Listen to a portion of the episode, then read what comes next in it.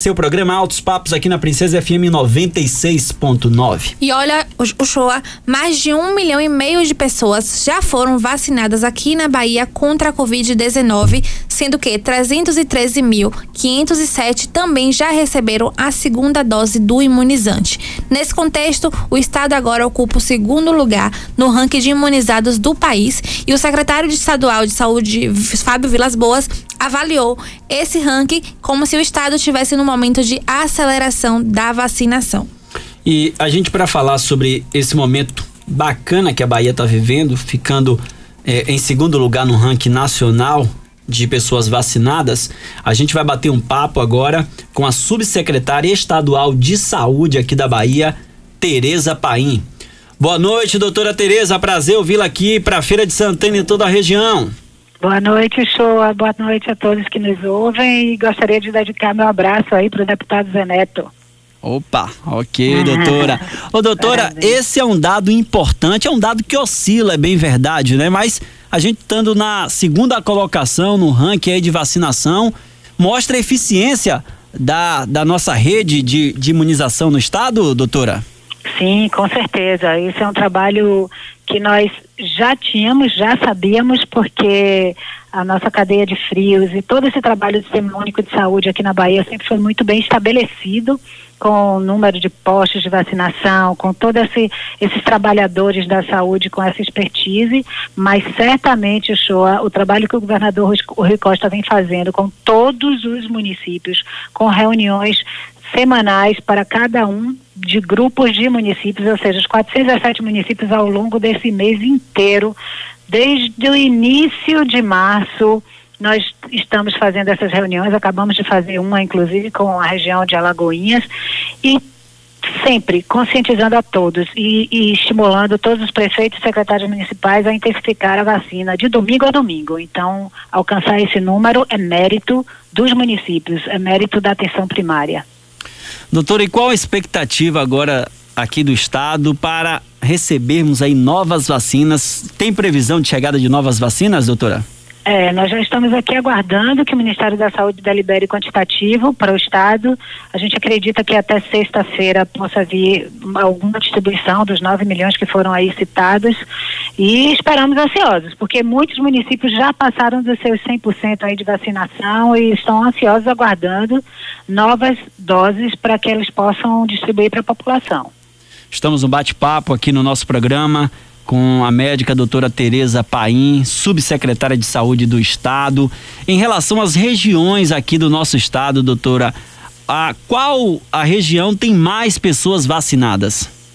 Bom, é, a região leste, né? Com certeza o município de Salvador tem batido recordes, mas nós temos várias regiões com 100% de vacinação, como eu falei, Belo Campo, a região de Vitória da Conquista com um alcance também grande, mas é, o que importa é que todos os municípios continuem vacinando, é, alcançando esse número superior a 90%, até porque em CIB é, foi pactuado que os municípios eles passam a receber novas doses quando eles passam do alcance de 85% de doses aplicadas. E isso fez com que os municípios realmente se incentivassem e buscassem a, os, a, a fase 1 e a fase 2 o maior número de pessoas que pudessem ter acesso à vacina. A população também entendeu e tem procurado uh, o seu direito à vacinação.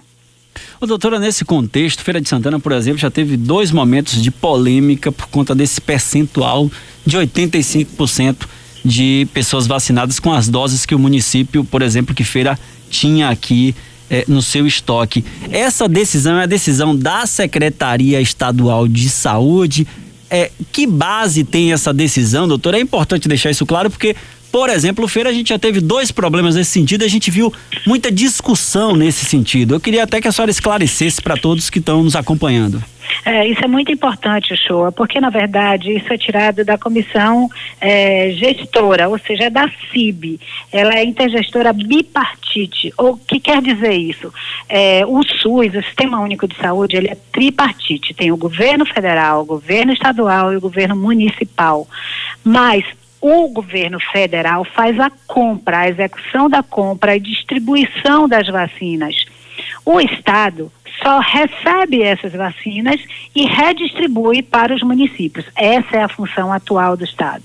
É a distribuição daquilo que já foi distribuído pelo Ministério da Saúde, com um quantitativo populacional definido também pelo Ministério da Saúde. Nessa distribuição para os municípios, existe a, existe a pactuação da CIB, que é bipartite, Estado e os 417 municípios. Então, os secretários municipais se reúnem num contexto desse, dessa comissão, com o COSEMES, que é o, o Conselho de Secretários Municipais, e pactuam. E pactuam tudo. Por exemplo, agora nós vamos, estamos vacinando os policiais militares. Isso foi uma pactuação. Isso é a gestão do SUS. É a democracia ao longo desses todos os secretários municipais. E assim ficou pactuado em CIB que ao, alcance de, de, 90, de 85% de vacinados no município, este município estava apto para receber novas vacinas. Isso não é determinação unilateral, isso é a democracia no SUS. Bom esse esclarecimento da senhora, porque é, percebi aqui em Feira de Santana, nessas duas oportunidades, muita discussão nesse sentido, muita gente falando é, diversas, diversos pontos, aí dizendo que é o Estado que está fazendo política, que o Estado não quer mandar doses de vacina. Eu ouvi de tudo aqui em Feira de Santana e esse bate-papo com a senhora, que é subsecretária de Saúde, é importante, que esclarece também isso para que as pessoas tenham realmente conhecimento das decisões, como são tomadas e que possam aí ter um juízo de valor em relação a, a esse assunto, por exemplo. Um outro detalhe, a gente está tendo problema aqui em feira, eu acho que é um problema também a nível de estado. Eu queria saber da senhora como é que está isso no estado em relação à segunda dose. Tem muita gente que não está voltando para tomar a segunda dose na data que deveria. Como é que está isso a nível de estado aqui na Bahia, doutora? É, nós estamos atentos também, nós queremos que a maior parte chegue a esse alcance, maior de 85% também. Claro que isso é uma adesão que vem muito da população, então a todos eu deixo a mensagem, tomou a primeira dose, pega a sua carteirinha, que é aquele papel mesmo que está sendo entregue. E olha, olhem a data, e nesse dia podem procurar o posto de saúde o governo do estado está entregando com antecipação a segunda dose. Então, a segunda dose fica no estado, sob a guarda do estado, para ter a garantia de que aquela pessoa vai receber a segunda dose. Uma semana, duas semanas antes, nós enviamos a dose para o município, ela vem carimbada como segunda dose, para que ninguém utilize como primeira dose. Então, o o, a pessoa, o cidadão que recebeu a primeira dose, olha a sua carteirinha. E aí, nesse dia, vai lá no posto de saúde e tem que ser garantida essa segunda dose para ele.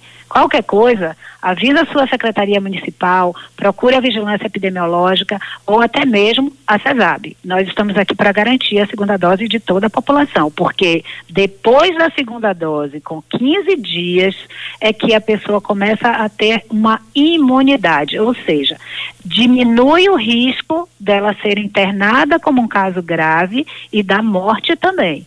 Então, é preciso garantir a segunda dose e, mesmo assim, manter a máscara e o distanciamento físico. Estamos no bate-papo com a doutora Tereza Paim, subsecretária estadual de saúde aqui da Bahia. Doutora, a gente tem recebido em alguns momentos aí reclamações em relação a o teste para o Covid eh, de algumas pessoas que tentaram e não conseguiram através do Plan Serve. Há alguma diretriz em relação a esse sentido? Por exemplo, eh, recebi ontem eh, questionamento nesse sentido de uma senhora, de uma idosa inclusive, que tentou, mas o plano, o Plan Serve negou. Como é que está esse contexto aí do Plan Serve com ah, os testes para Covid, o exame para Covid, para detectar o Covid, doutora? É, no geral ele tem uma indicação médica e há que haver um receituário é diferente do SUS, né? Mas ah, num convênio ou qualquer outro convênio, mesmo que não plan serve, para que seja realizado um exame para ir ao laboratório, a pessoa tem que apresentar a requisição médica. E nessa requisição médica, pelo menos deve estar composto ali a história. O que que o paciente de verdade tem para que aquele exame tenha sido requisitado. É, com o Sistema Único de Saúde, ele tem um outro panorama. É, se, formos, se fôssemos um estado muito rico, estaríamos testando testando indiscriminadamente a população. E isso faria com que a gente pudesse isolar mais precocemente algumas pessoas. Não é o nosso caso. Infelizmente, a realidade não é essa. Então, a melhor indicação é quando a pessoa tem um sintoma. Para o SUS, ela procura a unidade básica de saúde ou o posto que a gente chama de PA COVID para fazer o teste, se ela tiver sintomas.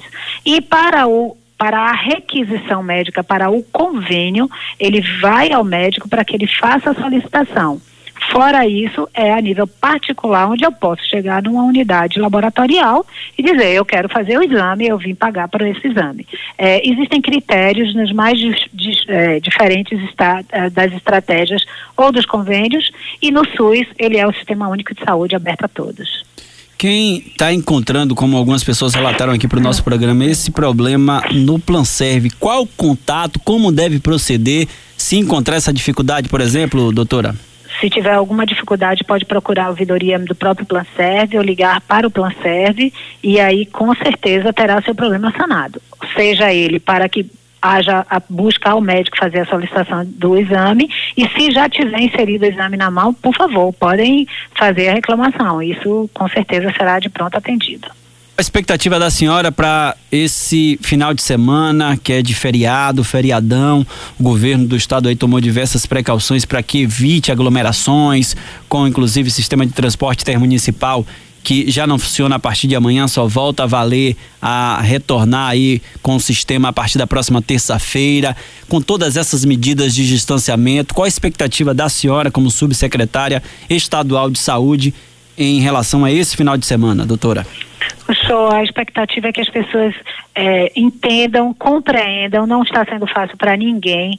É, nós aqui da Secretaria Estadual de Saúde estamos esse, ao longo desse ano e esse ano agora que corre, 2021, sem férias, trabalhando o tempo inteiro, porque a gente quer o melhor para a população. Então é muito importante que cada um queira o melhor para si. O uso da máscara protege a pessoa que usa e a pessoa que está na frente dessa pessoa. Quando duas pessoas estão com máscara, cai em 80% a possibilidade de passar o vírus.